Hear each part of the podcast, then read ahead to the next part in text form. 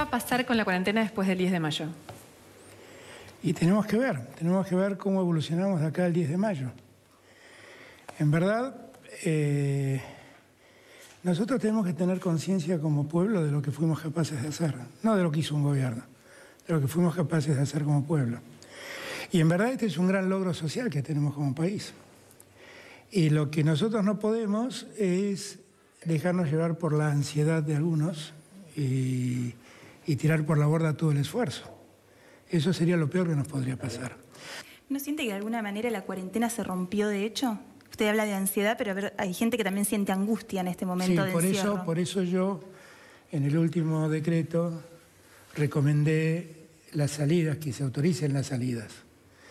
Este, y también es cierto que dije, bueno, que cada uno vea en su lugar a ver de qué modo puede hacerse eso. Pero yo lo hice con la idea de que eh, eso se regule, se reglamente. Entonces, eh, claro, el problema que tenemos acá es que no estamos manejando un gotero, donde uno dice, bueno, sobre esta copa tiro tres gotas. Uno está manejando, yo diría, una, una de esas llaves que abren los, los oleoductos, que cuando uno mueve 5 centímetros de la llave no sabe cuántos litros de petróleo se están saliendo. Entonces hay que moverse con mucho cuidado, con mucho cuidado. Los que gobiernan lo entienden, los que gobiernan lo entienden. Por eso yo siempre digo, los que gobiernan lo saben, por eso son tan cuidadosos y yo celebro que lo sean. Los otros escriben en Twitter. ¿Quiénes son los otros? En Twitter, claro, los otros, los otros, los que dicen, ah, se terminó la cuarentena, dejen salir a la gente. En Twitter es facilísimo opinar, pero después hay que hacerse cargo de las cosas. ¿Qué le enoja tanto de las redes? Que a veces se dicen cosas muy irresponsables, muy irresponsables. ¿Por qué le da tanta importancia? Porque mucha gente cree. Porque mucha gente de buena fe que lee y cree. Y no se da cuenta que está consumiendo una noticia falsa, o una opinión antojadiza, o una opinión irresponsable. ¿Usted cree que la gente, de todos modos, saquemos las redes sociales, la gente está pidiendo por una cuestión salir a la calle, pero también que, la economía se siente presionado para flexibilizarlo. No, no, pero a todos nos preocupa la economía, ¿eh? a todos nos preocupa. A mí también me preocupa. Tuve esta tarde una reunión con el grupo de los seis, ahí estaba la UIA, la Sociedad Rural, la Cámara de Comercio, la, Bolsa de Comercio, el sector de la construcción, los bancos y la, y la CGT. Y estuvimos hablando de eso. A todos nos preocupa, a todos nos preocupa pero nos preocupa la salud de la gente. ¿Nunca duda? ¿Duda de esta, usted habla del tablero, de la economía, de la, de la no, salud? No, yo dudo. ¿No le genera duda? Sí, sí, por eso consulto. Pero lo que no tengo duda es el objetivo. ¿eh? El objetivo es que los argentinos pasemos esta pandemia tan dolorosa y, paguemos por ese paso el menor dolor posible. Vuelvo al tema de la economía, porque si bien usted dice hay una, una sensación o hay o hay que privilegiar la salud, hay que cuidarse, pero también hay un apremio, sobre todo en la Argentina, con más de 40% de pobres que necesitan trabajar y tener un ingreso que muchas veces no llega, o que el gobierno lo anuncia y no llega, y llega tarde, no alcanza. Nosotros hemos hecho enormes esfuerzos, creo que nunca la Argentina, el Estado Nacional hizo tantos esfuerzos por llegar a tanta gente. Pero esa no es la solución. La solución es que la economía vuelva a funcionar y la gente trabaje y se gane su, ingreso. Esa es la solución. La pregunta es que, ¿cómo es, ¿cómo es el modo? ¿Cuándo es el momento? Yo lo que no quisiera es que la urgencia por trabajar termine contaminando un barrio. Porque mucha de esta gente vive en barrios muy humildes, en lugares de mucha concentración humana, donde se infecta uno y donde puede contagiar a muchos en muy poco tiempo. Y eso es lo que yo trato de evitar. Pero igual, igual, igual lo que sí tenemos que hacer es paulatinamente ir levantando la cuarentena para que todo recupere la normalidad. Yo tengo el mismo interés que todos ustedes de que la economía vuelva a funcionar. La pregunta es, sépanlo, que si el problema se desata, ¿quién va a ser el responsable de eso? ¿No? Háganse esa pregunta. Bueno, por eso pregunto. Como yo soy responsable de la vida de los argentinos, soy muy cuidadoso. El mensaje del lunes no va a ser entonces el mismo porque los mensajes de prórroga de la cuarentena venían siendo iguales, como bueno, prorrogamos, prorrogamos porque es importante.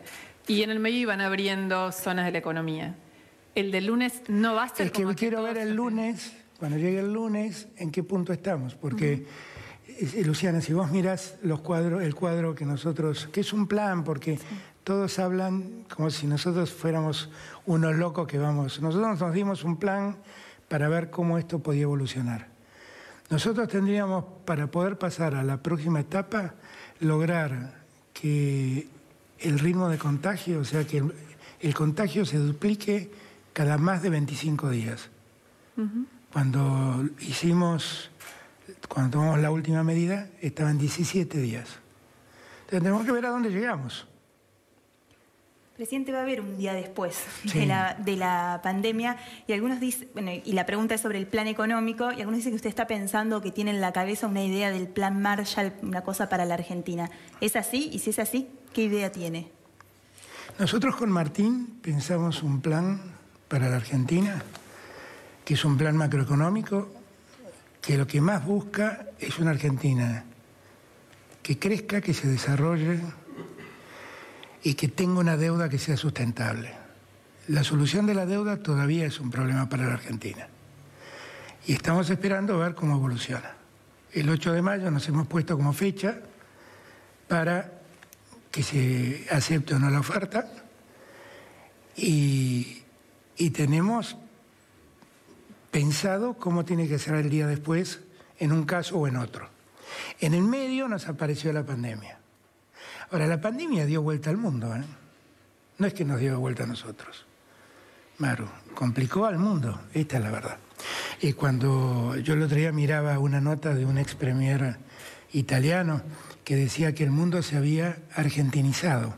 Y entonces me puse a leer. Claro, hablaba un poco del modo de cómo Argentina había encarado la solución de la pandemia, pero básicamente hablaba de la cantidad de deuda que iba a aparecer en el mundo y de países endeudados y de países en default.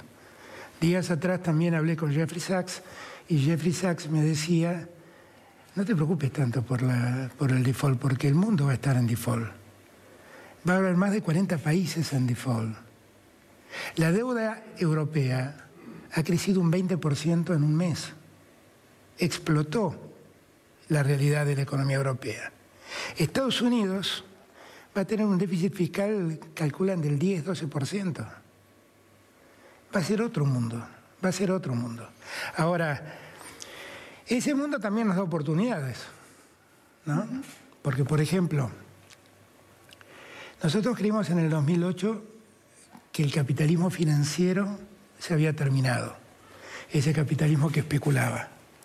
Y creímos que se había terminado porque las hipotecas subprime demostraron la debilidad de ese sistema. Pero no se terminó. En cuanto tomaron aire, volvieron al sistema. Ahora, ahora estamos en una disyuntiva mucho más profunda. La disyuntiva es que de repente apareció un ser imperceptible a la vista humana, que es un virus, que se puede llevar puesto a millones de consumidores en poco tiempo, y que cuando los consumidores desaparecen, las empresas empiezan a valer lo que realmente valen y no lo que valen especulativamente. Y entonces se produce un derrumbe sostenido en todas las bolsas, que deja de ser noticia, porque la noticia sigue siendo la enfermedad. Pero la economía se ha derrumbado. Y el, y el barril de petróleo cuesta 17 dólares. Y la economía hoy es otra. Entonces lo que uno se tiene que preguntar es cómo será la economía que se va a reconstruir después del coronavirus. Pues yo no dudo que va a seguir siendo una economía capitalista. Pero digo, ¿no será que tiene que ser una economía, una economía capitalista que entienda la importancia del consumidor y por lo tanto sea un capitalismo más igualitario, más solidario con el que trabaja, más solidario con el que consume? Porque esto es un punto que seguramente el mundo deberá discutir. Hoy lo hablé con Conti, exactamente esto. ¿De qué sirve que una empresa valga por motivos de especulación las fortunas que valen si desaparecen los consumidores y la empresa pasa a valer cero? Y, y además, el coronavirus también nos enfrenta a otros dilemas. Por ejemplo, hemos visto que como los médicos no tienen remedios para esto y no hay vacuna para resolver este problema, nos recomendaron los que recomendaban los curanderos de la Edad Media frente a las epidemias. Quédense en su casa. Y fue lo que hicimos. Y cuando los humanos salimos de las calles, el mundo cambió. Empezaron a aparecer animales a circular por las calles. Y las fotos satelitales te muestran que donde había una mancha marrón, hoy hay una mancha celeste, de un mar que se ve. Eh, y, toda la discusión que tuvimos sobre el cambio climático no se renueva a partir del coronavirus. Nos decían que no teníamos que ir hacia las energías sustentables porque terminar con los combustibles fósiles significaba una caída del PBI mundial de cuatro puntos. Y ahora el PBI mundial por el virus se cayó 10 puntos. ¿Y de qué sirvió esa discusión? Ahora, ¿nuestra economía tiene tiempo de ver en qué deviene el mundo y los cambios que trajo el coronavirus? Digo, las empresas están pagando los es una oportunidad, Pero es una oportunidad, eh, Luciana, es una oportunidad que tenemos. Yo no sé si yo voy a cambiar al mundo, porque yo sé que cuando vaya te planteo, no sé si lo convenzo a Trump de esto que estoy diciendo. No soy tan ingenuo. Pero sí creo que nosotros podemos hacerlo. Creo que nosotros como argentinos podemos diseñar un país más igual. ¿Y podemos si entramos en default? Bueno, si entramos en default seguramente será un poco más difícil. Pero no es el default de aquel mundo, es el default de este mundo donde muchos están en default. Yo, nosotros no queremos estar en default, quiero aclarártelo. ¿eh? Nosotros hemos hecho una propuesta muy sostenible a los acreedores. Y los acreedores no están perdiendo con nuestra propuesta, solo están ganando menos, que es otra cosa. o sea, nosotros tenemos en esta ocasión una deuda que se tomó en muy poco tiempo y que se tiene que pagar en muy poco tiempo. Por eso es impagable. Pero cuando vos revisás es una deuda que estaba pagando más o menos un promedio de 7 puntos de interés en un mundo que paga cero. Y lo que nosotros proponemos es que esos 7 puntos de interés bajen a 2 puntos más o menos. Efectivamente, pierden 5 puntos de interés, dejan de ganar 5 puntos de interés. Pero están ganando 2 puntos por encima de lo que paga el mundo, que es cero. Entonces, nosotros no estamos haciendo algo que sea alocado frente a los acreedores. Y además, yo voy a ser franco, cuando se vislumbraba que yo podía ganar las elecciones con Cristina, lo que todos veían era que eh, había que arreglar el tema de la deuda. Y recibí un montón de fondos y todos me proponían, te damos cuatro años de gracia y después empezás a pagar.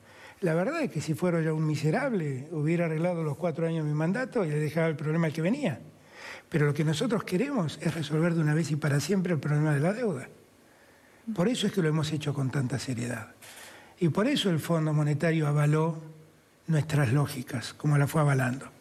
Entonces, eh, yo espero que el mundo lo entienda y espero que nos acompañen y espero no caer en default.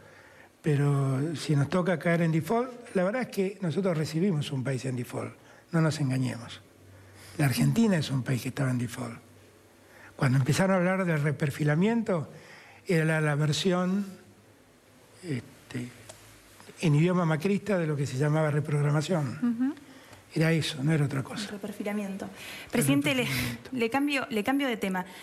No sé si se escuchan las cacerolas en Olivos, pero esta, la semana que pasó y el, ayer mismo del domingo hubo un nuevo cacerolazo por la liberación de los presos y un enojo muy fuerte con el gobierno por esta situación. ¿Qué lectura hace usted de los cacerolazos o qué le diría a esas personas que salieron al balcón con la cacerola? Que, que hay dos tipos de problemas que atender. Uno es el problema del coronavirus en las cárceles. Esto es un problema que afecta al mundo entero y para lo que los organismos internacionales han hecho recomendaciones.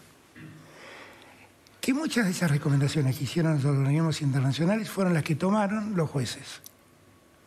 Y que los que deciden quién libera o quién no libera un preso, en verdad liberados por coronavirus no hay muchos. Hay gente que pasó a tener detención domiciliaria, salir de las cárceles con detención domiciliaria. Liberados no hay muchos. No, lo que pasa es que el problema es que esos que cumplen prisión domiciliaria, muchas veces el Estado no está en condiciones de controlar que la cumplan. Bueno, bueno, pero digo, pero no es lo mismo. No es lo mismo decir te libero que decir anda a cumplir tu detención en tu casa. Pero igual vamos a esto, porque no es un tema mío. Mm. Es un tema que resuelven los jueces. No es un tema del gobierno. Es un tema que resuelven los jueces. Y esto es lo que hay que explicarle a la gente. Después, yo he escuchado decir muchas cosas que no eran ciertas. Cuando yo miro las estadísticas, el año pasado se escarceló, se dio libertades condicionales, se dio por cumplida la pena a mucha más gente que este año.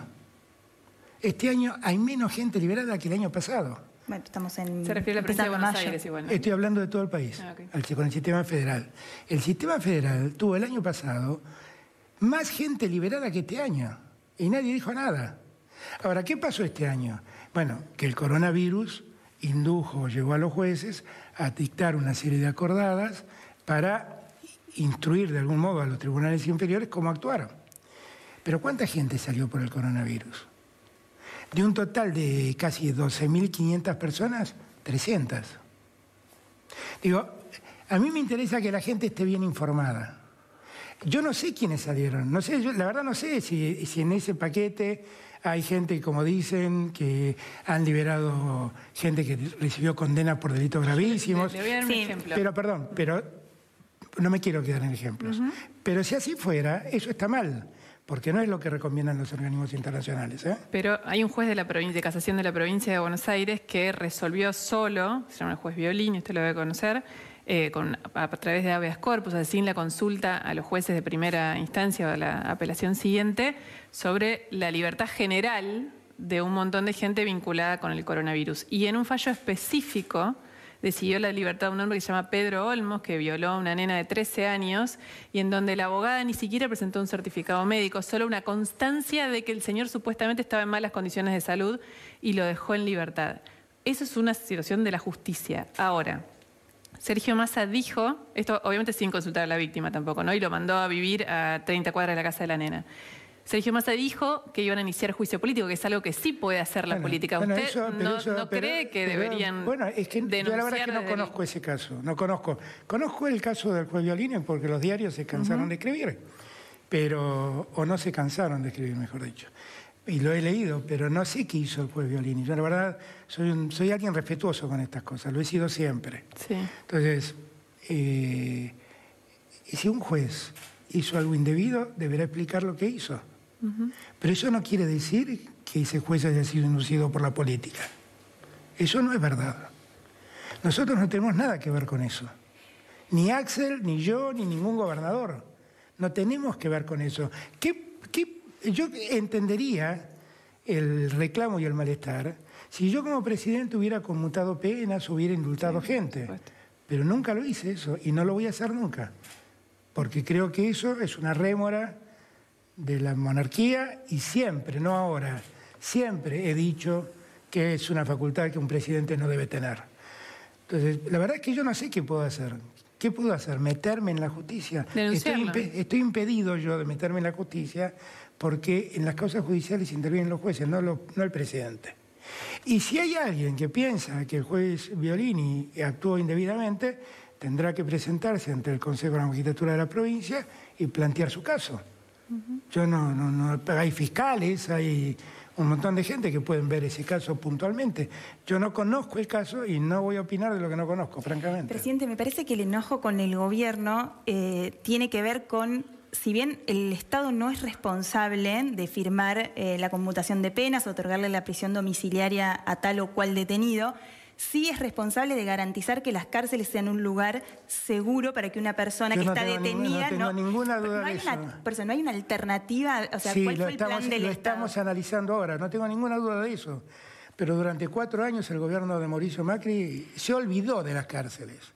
Y, además, no, solo, no, minuto, se olvidó de las cárceles. Y además hubo una lógica sistemática de superpoblar las cárceles.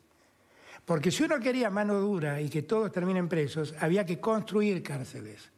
Pero no se construyeron cárceles y se asignó gente en las cárceles. y todos los organismos de derechos humanos internacionales han cuestionado eso. Entonces, yo efectivamente estoy hablando con el ministro de las Públicas para tratar de encontrar una solución. O sea, ver que los que están en situación de riesgo, aislarlos de la, de la concentración carcelaria en lugares específicos que hay que construir, que hay que armar, pero que hay sistemas que nos permitirían hacerlo a cierta velocidad. Efectivamente, porque eso ocurre. Pero eso no es nuestra culpa, ¿eh? eso es lo que recibimos. Yo detesto hablar de la herencia. Pero lo que, lo que le pido es que cuando ustedes revisen, miren todo. Por eso le iba a decir, ¿no le parece que es injusto eh, reprocharle o adjudicarle al gobierno anterior que estuvo cuatro años después de que el peronismo gobernara 28 años la provincia de Buenos Aires el problema estructural del sistema carcelario bonaerense? No, no, no es injusto. ¿Saben por qué? Porque hubo una política de maltrato al sistema carcelario, de olvido al sistema carcelario. Que el sistema carcelario funciona mal hace muchos años, es cierto, pero que sea superpoblado en este tiempo y que hubo una actitud de olvido y de estrato al sistema carcelario ocurrió en los últimos cuatro años. Eso es así. Cualquier criminólogo, Maru, te va a decir lo que te estoy diciendo. Con respecto a lo que el gobierno sí eh, hace o puede hacer, eh, todos conocemos porque un poco esta historia empezó ahí, cuando un funcionario del Ministerio de Justicia, Horacio Petragala, pide la libertad justamente a partir del coronavirus de Ricardo Jaime y de Martín Báez, el hijo de Lázaro Báez. ¿Por qué no lo separó de su cargo Petragala? Porque ahí habría que estudiar un poquito más, Luciana, antes de opinar tan fácilmente. la Secretaría de Derechos Humanos es, en el Estado argentino, la autoridad de aplicación de los tratados internacionales. La Comisión Interamericana de Derechos Humanos sacó, junto con Naciones Unidas, una recomendación para personas que pudieran estar en riesgo de ser afectadas por el coronavirus. Hubo un detenido Ricardo Jaime, que pidió ante el tribunal que se cite como amico curiae a la Secretaría de Derechos Humanos. Primer punto, la libertad la pidió la defensa de él y lo que, no la pidió el, Estado Nacional. Entonces ya empezamos a corregir. No, no acompañó nada, fue citado. Lo que pasa es que acá me obligas a dar una clase de derecho procesal. el, amico curiae, el amigo curiae es una institución creada para escuchar una segunda opinión. Entonces, la defensa de, Jaime lo que pidió es que se cite a la Secretaría de Derechos Humanos, que es autoridad de aplicación del Pacto de San José de Costa Rica, para que opine sobre ese punto. Y lo único que hizo fue decir, si se dan las condiciones que dice el Pacto de San José de Flores y las recomendaciones de la Comisión Interamericana de Derechos Humanos, debería proceder. La cuestión es que eso se rechazó. ¿Lo apeló el Estado Nacional? No lo apeló. No lo apeló. Y, nosotros en este punto hemos sido, la verdad, bastante consecuentes, ¿eh? Bastante consecuentes. Nosotros, no, porque también la Secretaría de Derechos Humanos fue citada un montón de veces como amigo oscuridad en casos de delitos comunes. Claro, eso le iba a preguntar, digo, y pasó lo mismo. con tanta y pasó igual. rapidez en delitos comunes. Cuando la citan, sí. Cuando la citan, sí. Luciana, lo que pasa es que hay... Eh, yo por eso... Mira, una de las cosas que creo que hace falta para que nosotros podamos superar las rémoras o las gritas del pasado, es tratar de explicar todo como es. La Secretaría, cada vez que la convocan, está. La convocan para causas de, donde hay presos vinculados con causas de naturaleza política o por presos comunes. Y opina igual, opina igual. Y lo único que hace es ver si lo que se está expresando, que generalmente la defensa del que pide la libertad, coincide con lo que manda el Pacto de San José de Flores y la recomendación de la Comisión Interamericana de Derechos Humanos. Eso es todo. ¿Por qué voy a yo a echar a un funcionario que ha hecho lo que la ley le obliga a hacer? Eso está mal, eso está mal. Pero no le generó a usted un problema político porque también hay, hay el lecturas... Problema no me lo genera eso, el problema político me lo generan ustedes. el problema somos los medios. Las preguntas. no, no, no, no, no, no. El problema lo generan ustedes porque hacen una mala lectura de lo que pasó. Porque empiezan diciendo que el Estado pidió la libertad. El Estado no pidió la libertad de nadie. El Estado fue convocado a un proceso donde alguien lo citó como amigo curiae y el juez hizo lugar a esa citación. Entonces no es lo mismo. No es lo mismo. Entonces, claro, si ustedes siguen planteando que el Estado Nacional pidió la libertad de alguien, y bueno, la verdad que el Estado Nacional no tiene que pedir la libertad de nadie, porque la verdad no es parte en ningún juicio y no tiene nada que hacer en ese sentido. ¿Pero por qué lo convocó a Pietragala si no era un problema? Porque sí, Horacio cometió el error de no avisarme. Ah. Y entonces le dije, explícame cómo fue esto. Me lo explicó, hace treinta y tantos años enseño Derecho Penal, ya terminó la charla, no tenía nada que reclamarle. ¿Cómo está usted, este, siempre, o sea, me nos va a decir que los periodistas otra vez este, tenemos un tema con eso, pero eh, sí tenemos un tema. ¿Cómo está su relación? si tenés un tema, no, no, porque es una pregunta. A confesión de parte, relevo de prueba. Me ¿eh? adelanté a lo que me iba a decir, a lo que supuse. No, eh, ¿cómo está su relación con, con la vicepresidente, con Cristina Fernández? Muy bien. ¿Y pudo, habló de este tema de las liberaciones? Quedamos en juntarnos para hablar ahora, pero hablé, claro que hablé. Claro que hablé. Y es más, le, le planteé la preocupación hace un mes porque ustedes no, pero yo sí leo lo que dice la Comisión Interamericana de Derechos Humanos y lo que había dicho Bachelet. no, no. No, no, pero Hay Luciana, que lo están aplicando, no, no está pasando esto en otros países. No, claro. están liberando gente, no, se liberan violadores. Perdóname, mil, no, gente, sí, pero 1.700 personas indultó me Piñera. en todos los países, ¿eh? ¿Pero eran violadores? No, no sé, no tengo ni idea. No, me pida que no me pida que... Bueno, no me pida, no, pero, pero perdón, perdón, es que vamos a ordenar si en las liberaciones. O represores. Si, en las liberaciones hubo eh, delitos violentos, la recomendación es que esos casos no están incluidos. Están incluidos. ¿Ok? pero, eso, pero eso escapa a mí, pero eso escapa a mí. Cuando yo te digo que yo leo, yo leí hace más de un mes la recomendación de la Comisión. Para ustedes no le prestaron atención, no, es su tema, tampoco es un reproche. Lo que digo es que en aquel momento ya le planteé a Cristina mi preocupación por el tema carcelario. Ya en aquel momento.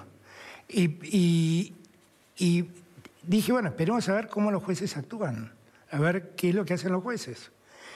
las dos casaciones sacaron dos acordadas que están muy correctamente escritas y están muy bien las instrucciones que dan, y después está eso cómo se ejecuta y cómo se cumple, pero eso escapa totalmente al Poder Ejecutivo. Y me llevo muy bien, estoy muy bien con Cristina. ¿Eh? ¿Cómo es que dijo que van a ser amigos para siempre? Claro, yo sí, definitivamente es una, eso es así. Porque primero los dos tenemos una responsabilidad común. Y, segundo, eh, ya, ya estuvimos distanciados mucho tiempo como para venir a discutir ahora. Esta semana empieza a sesionar el Congreso finalmente, en estas sesiones eso está remotas. Muy bien, eso está muy bien. ¿Se va a tratar, usted tiene eh, apoya que se trate este impuesto a las fortunas de la Argentina? Bueno, eso lo tiene que resolver el Congreso, no lo sé. Eh, siempre lo digo, cada vez que me lo preguntan, lo digo. Eh, eso lo tiene que tratar el Congreso. Pero apoyaría que lo hagan. ¿Le, ¿Le vendría bien a su gestión esa recaudación? Miren, a mí me parece que estamos viviendo un momento excepcional. Primero, no es un impuesto es un aporte por única vez lo que se está planteando. No es un impuesto. Es un aporte único por única vez, porque si fuera un impuesto eh, sería más complejo. Parecería para siempre. El, problema, el, problema, de Argentina son las únicas veces que quedan para siempre. No, no, no, no, es que este, este, por su naturaleza. ¿Sabes si es para.? Es que por su naturaleza, Maru, no podría ser de otro modo. O sea, si yo te digo que vos tenés que pagar un impuesto por tu riqueza, y todos los años tenés que pagarlo, cada vez vas a tener menos riqueza, porque el impuesto te lo va sacando. Entonces, por su naturaleza no puede ser así. Eh, esto no es un impuesto, esto es un aporte única por única vez. Por lo que vi, afecta a 11.000 personas que tienen en conjunto alrededor de 1.300 millones de dólares. Me parece que no es nada enloquecido lo que se está planteando. Otro de los temas de la semana fue la decisión de eh, correrme la palabra de este, sacar a Banoli de ANSES. Y hubo muchas lecturas de por qué tomó la decisión. ¿Por qué tomó esa decisión, presidente? Porque no estaba funcionando bien el ANSES. Básicamente por eso, y porque hubo un punto donde sentí que no estaba yo conociendo las cosas que estaban pasando en el ANSES y le pedí a Alejandro que dé un paso al costado y él inmediatamente lo aceptó. Y solamente por eso, solamente por eso. Y quiero aclarar, a Fernanda Raberta la conozco hace años. Me parece una mujer extraordinaria en términos de honestidad y de compromiso y de conocimiento, porque conoce de la función pública. Y tengo mucha confianza en ella, mucha confianza en ella. Y ya venía pensando su nombre hacía mucho tiempo. Porque el problema acá es que hay como una suerte de disputa de quiénes pone Cristina y quiénes pone Alberto. Y la verdad es que generalmente Cristina y Alberto se nutren del mismo lugar. Porque nosotros hemos estado siempre juntos en política. Y entonces siempre buscamos en los mismos lugares quiénes pueden ser los funcionarios argentinos. Entonces, ocurre que cada vez que esto pasa empiezan un sinfín de especulaciones, de análisis sobre si Cristina presiona, si no presiona, si deja de presionar. ¿Y no presiona Cristina? No, definitivamente eso no es verdad. Cristina no presiona. Cristina habla conmigo, a veces estamos de acuerdo, a veces tenemos diferencias, y saltamos la diferencia como saldrá la diferencia vos con un amigo tuyo. ¿Pero el nombre de Roberta se lo sugirió ella o cómo se le, o se le ocurrió? La verdad es que se nos ocurrió hablando los dos. Esa es la verdad. Pero la verdad es que surgió como un nombre que yo en algún momento planteé por un comentario que hizo ella que a mí me gustaría traerla al gobierno. En su momento no la traje porque se la llevó Axel. Mm. Y entonces no la pude traer. Y cuando se dio la oportunidad la invité a venir. ¿Existe el albertismo? No. No. Existe el frente todismo. Yo, yo quiero aclarar que yo detesto los personalismos. Yo creo que los personalismos en política no nos dejaron buenos resultados. Y siento que por primera vez pudimos hacer un frente donde todos estemos integrados, donde todos tenemos representación y donde todos podemos trabajar juntos. Y yo quisiera eso. Yo, yo creo en la política y creo también en los partidos políticos. Me reivindico como peronista, soy, el peronismo es parte de un frente que se llama Frente de Todos, y yo soy peronista y frente todista. Punto. No, no, no, me, no me paro detrás de ningún ismo. Le voy a mostrar una foto. ¿Qué me vas a mostrar? A ver. Parece, esta es la etapa de mi próximo long play. qué viejo, long play. Sí, ¿qué, qué, qué querés que ¿Sí? Eso fue hace. Y eso fue el día de diciembre. Exacto. ¿Cinco meses? ¿Estoy haciendo bien la cuenta? No la hice en la cabeza. Cinco meses. ¿Cinco o seis? No, soy periodista. Es abril. Estamos Diciembre, enero, febrero, marzo, abril. Ahora vas a cumplir seis meses. ¿Qué ve ahí de la persona que soy? Lo mismo. Veo a un tipo muy convencido de lo que tiene que hacer, con un gran compromiso, que abrazó la política con mucha honestidad, que con esa honestidad la ejerce, que puede equivocarse, porque todos nos podemos equivocar, pero que nunca me equivoco malamente. Que tengo muchas ganas de sacar al país adelante, que quisiera que la Argentina pueda vislumbrar un horizonte común para todos. Como dije recién en la reunión de los empresarios con los sindicalistas, yo quisiera un país que sea una verdadera sociedad. Una sociedad es un lugar donde todos ganan. Si nosotros hacemos una sociedad y vos ganás y yo pierdo, eso es una estafa. Una sociedad es donde todos ganamos. No es que todos ganemos lo mismo, porque no todos arriesgamos lo mismo, pero todos tenemos que ganar. Y yo creo que esa sociedad, a partir de la, de la tristeza de este presente, podemos construirla entre todos. Yo quiero ser ese presidente, quiero, la verdad, no estoy pensando ni en perpetuarme ni en otro mandato, quiero ver si puedo dejar los cimientos de un país que pueda hablar, dialogar y respetarse. ¿Con lo del coronavirus nunca tiene miedo? ¿Miedo a qué? Miedo a lo que le pase a usted o a lo que le pase a los argentinos. Miedo a No, yo tengo miedo a que la cosa se nos pueda ir de las manos porque alguno se fue se pasó de rosca y creyó que se podía liberar todo de la noche a la mañana.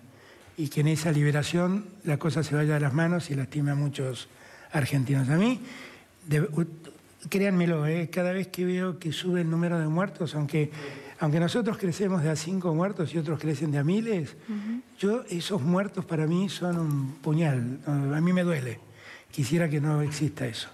Y entonces por eso pido y busco mucho que nos acompañen para, para que no se nos vaya de las manos nada. Miedo no tengo. Yo creo, creo también que yo le estoy muy agradecido a los argentinos, porque han tenido un comportamiento extraordinario, porque por mucho esfuerzo que yo pudiera haber hecho dialéctico para convencerlos, si no existía la convicción en los, en los argentinos, no hubiera, no hubiera sido posible. Y le agradezco a los adolescentes, porque yo sé, yo he sido adolescente. Estar en la casa sin poder ver a los amigos, sin poder juntarse a tocar la guitarra, es, es difícil, sin poder ir a bailar, es difícil, y lo han hecho. Y estoy agradecido a tus hijos, eh, a los nenes que me mandan dibujitos por internet para hacerse partícipes de esta epopeya argentina de quedarnos en casa. ¿Pero miedo al sufrimiento económico también de la gente? Mirá, yo recibí un país en default y nosotros llegamos con Néstor en el año 2003. En el año 2002 el Producto Bruto Argentino había caído 11 puntos. Yo creo que el Producto Bruto Argentino este año, en las condiciones en las que estamos, puede caer entre 5 y 6 puntos. Nosotros de la economía nos podemos recuperar, pero de las vidas que se pierden no. Y nos vamos a recuperar. Yo estoy seguro que nos vamos a recuperar, porque además las condiciones mundiales van a ser condiciones mejores para que nosotros podamos desarrollarnos. Porque vamos a estar todos más igualados y más necesitados. Nosotros estamos muy abajo y hay otros que están muy arriba. Los que estaban muy arriba bajaron mucho. Y entonces están más cerca de nuestro problema. Estaba pensando que bueno sería que creciéramos todos, no que bajen algunos para estar más iguales. Sí, claro, pero es lo que hizo el coronavirus, no lo hice yo. Es lo que hizo el coronavirus. Cuando la deuda europea crece un 20%, no lo hizo yo, lo hizo el coronavirus. ¿Hay un sector de la política o de la dirigencia política que cree exactamente eso de, usted? Que no había plan económico en la Argentina, que usted no tenía un plan y que esto le vino como la excusa perfecta. No, después de muchos años teníamos un plan y lo tenemos. Lo que pasa es que no es el plan que les gusta a ellos, está claro. El plan que les gusta a ellos es que nosotros ajustemos, ajustemos y ajustemos. Y que si hay gente que la pasa mal, la pase peor. Ellos creen en una Argentina para pocos, yo no creo en eso. Y no armamos un plan para que unos pocos ganen. Armamos un plan para que todos ganen. Y ese plan existe. Tenía una condición previa, resolver el tema de la deuda. Bueno, ahora, como el coronavirus ha trastocado todo, estuvimos trabajando con Martín en lo macro para que nosotros podamos ir organizando un nuevo escenario económico a partir del momento en que todo empieza a funcionar otra vez. Nosotros el plan lo tenemos, lo tenemos perfectamente pensado en la cabeza. Lo que también tenemos son detractores, que nos, son los que nos llevaron al default, los que nos dejaron en crisis, los que se llevaron los dólares de la Argentina y que ahora vienen a explicarnos cómo hay que hacerlo. ¿Se enoja cuando Macri habla de estas no cosas? No habla Macri. No, bueno, escribe cartas o lo, digamos, la manera en que se comunica. no, no, no me enoja, tiene todo el derecho a hablar. Este programa se llama Verdad Consecuencia. ¿Jugó alguna vez ese juego? No, cuando era chiquito. ¿Sabe de qué se trata? Tiene que hacer una pregunta, le hacemos una pregunta, puede responder con la verdad. Si no quiere responderla, tiene que aceptar la consecuencia. Bueno, pero yo siempre, digo, la verdad, así que no me molesta. jugar? Sí, es, muy aburrido jugar. Es muy aburrido jugar conmigo porque siempre digo la verdad. Tenemos que darle las dos opciones. Exacto, le decimos las dos opciones y usted elige. Usted elige si quiere verdad o quiere consecuencia. ¿Esto es consecuencia y esto es verdad? Sí. Exacto, no le voy a dar vuelta. vamos a decir, no, no está, no está. Ah, bueno, bueno. No llegamos hasta el primer programa, la próxima imprimimos la pregunta. Bueno, dale. Si hoy obligatoriamente es una escena de fantasía. Sí. Tiene que elegir quién lo sucede. ¿Elige a Sergio Massa o Máximo Kirchner? la consecuencia. Que nos muestre o que nos cuente, si nos anima a mostrar, el último chat que tenga con Cristina, sea en WhatsApp o sea en Telegram. Eh, Pueden ser las dos también igual, podemos sí, cambiar la regla del juego. No, te puedo mostrar porque la verdad lo que quedamos es en vernos mañana. ¿La consecuencia? ¿Esa es la consecuencia? ¿Podemos verla? Era más difícil elegir máximo, máximo o Massa que mostrar un mensaje de Cristina. No, pero no me cuesta nada. Pero no, porque no soy yo quien elige eso. Yo creo que, Sergio Massa es en su generación la persona que más se preparó para ser presidente. Esta es la verdad. Yo creo que Máximo es una figura todavía que todavía la sociedad no advirtió la calidad política que tiene. Tiene una capacidad de diálogo que heredó de su padre que yo admiro. Y tiene una vocación de concebir la política como un hecho colectivo igual al que tiene su padre y Cristina. Y, yo creo que él tiene un futuro promisorio. Si yo no quiero los personalismos, ¿vos te pensás que yo voy a dejar un heredero? No. El heredero lo elige la gente. Ese es el chat con Cristina, me muero que la cantidad. Le digo si quiere que vaya yo mañana a visitarla, me convida su mate cocido y salgo un poco de acá. Y me dice, no, prefiero yo a Olivos, mañana estoy ahí. Excelente. O sea que mañana viene Cristina Olivos. Tal vez. Gracias, Presidenta. Gracias. Gracias. Que estén bien.